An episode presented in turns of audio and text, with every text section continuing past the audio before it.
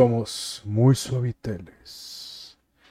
Señores, me da, me da mucha gracia. Espero que los que estén hoy escuchando este podcast por Spotify y que los vean en Facebook, bienvenidos. Gracias. Hacía tiempo que no subía podcast.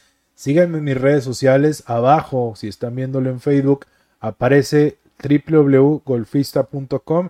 Y si no, ustedes que lo están escuchando, así como oyeron, golfista.com vayan a la página y ahí en la parte de abajo van a ver mis redes sociales. Antes quiero decirles gracias a todos los que han estado apoyándome en mis proyectos. Estoy muy contento, especialmente mi familia, mi novia, que han estado al pendiente. En Twitch, algunos de los seguidores me han estado preguntando que cuando regresamos, no hay fecha para regresar. Estoy viendo unos proyectos y hasta el momento no se ha desenvuelto nada. Hasta que se desenvuelva todo, vamos a regresar a Twitch a hacer streaming y vamos a regresar solamente con Warzone y COD Mobile. Señores, hay algo que quiero platicar. Hace algunos días hice un experimento social y salió tal cual como yo pensaba y como quería. Primero que nada, José Daniel Borrego, gracias por compartir mi publicación. Seguro él sabía mis intenciones desde el inicio preparé los dos disparadores de marketing. Hay un libro que se llama eh, Disparadores de Marketing. Parece que lo escribió, o en algún blog lo escribió Seth Godin, que es un experto de mercadotecnia.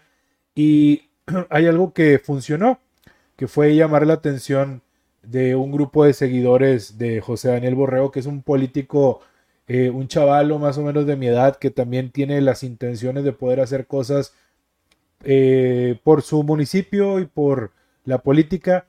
Obviamente el vato tiene un personaje que hace su desmadre, hace chistes, shitpost y chingo de memes y desmadre. Y qué bueno, ese es su estilo y qué chingón. Pero quiero hablarte de cómo actuaron sus seguidores.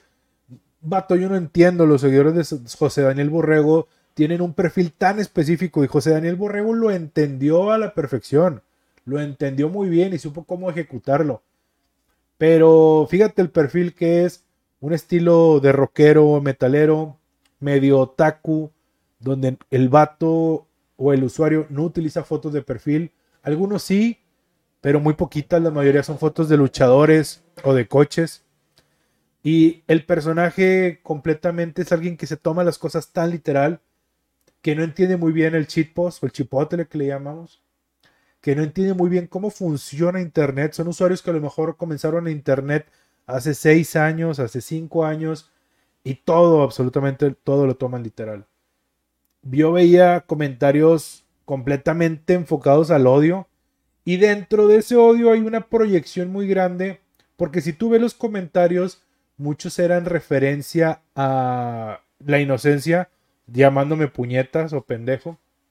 Y los que me conocían sabían que lo que estaba haciendo era sarcasmo y desmadre completamente, cagar el palo, mi estilo. Pero ellos, los muchachos, los chavales, esto se lo tomaban todo literal, como si yo fuera un, vato ofendido. Aún es día que recibo comentarios negativos acerca de eso. Me llamaron pendejo, me llamaron puñetón, me llamaron... olvídate, güey. Como si nunca mi jefa me hubiera dicho eso. Eh, pendejo, ven para... O sea, no mames, o sea, son cosas que en cualquier lado te lo han dicho. Pero fíjate desde dónde operaban ellos su mente cómo funcionaba para hacer referencia a mí como alguien que desconocía algo, llamándome pendejo o lo que sea. Y está bien. Fíjate cómo operaban ellos en violencia, en agresión, me ofendían físicamente. Y cuando tú entras a los perfiles de esos chavalones, te pones a ver que Diosito no los agració con la belleza y por lo visto tampoco con la inteligencia porque cayeron completamente en este juego. Yo no me puse de acuerdo con José Daniel, pero estoy totalmente seguro que él entendía hacia dónde iba esto. Si no, no hubiera compartido mi contenido. Entonces, yo obtenía de él un resultado y él obtuvo de mí un resultado. Y así es como funciona esto. Te voy a decir algo. José Daniel no es nada pendejo. Finge muy bien y juega muy bien la verga, tiré cosas. Finge muy bien y juega muy bien eh, con ese personaje. Pero este librito las 48 leyes del poder, habla súper bien de cómo generar poder y mercadotecnia en la política. Y no es el hilo negro, tampoco es que, vayas, que haya descubierto algo que nadie conocía, tampoco mames. Pero hay una ley que tengo bien pensada, es la ley número 6. No me gusta aplicarla yo tanto, porque abusarla en internet te hace quedar demasiado expuesto y si no sabes mover, pues o si no quieres meterte en un problema tan específico con eso, pues mejor no lo hagas. Pero pues también hay que saber qué piedra levantar y qué arañas van a saber, van a salir. Y pues el punto número 6 dice, busca llamar la atención a cualquier precio. Y pues obviamente, señor José Daniel, usted conoce este libro seguramente, pero sus seguidores no, sus seguidores son cortados con la misma tijera, cual si fueran porros del UNAM. O sea, me refiero, los porros del UNAM cobran a veces, güey, por hacer desmadre. Y estos vatos, imagínate la inteligencia que tienen, que no visionan que lo que están haciendo, si se ponen de acuerdo, le pudieran cobrar a los políticos por estar funcionando como bots.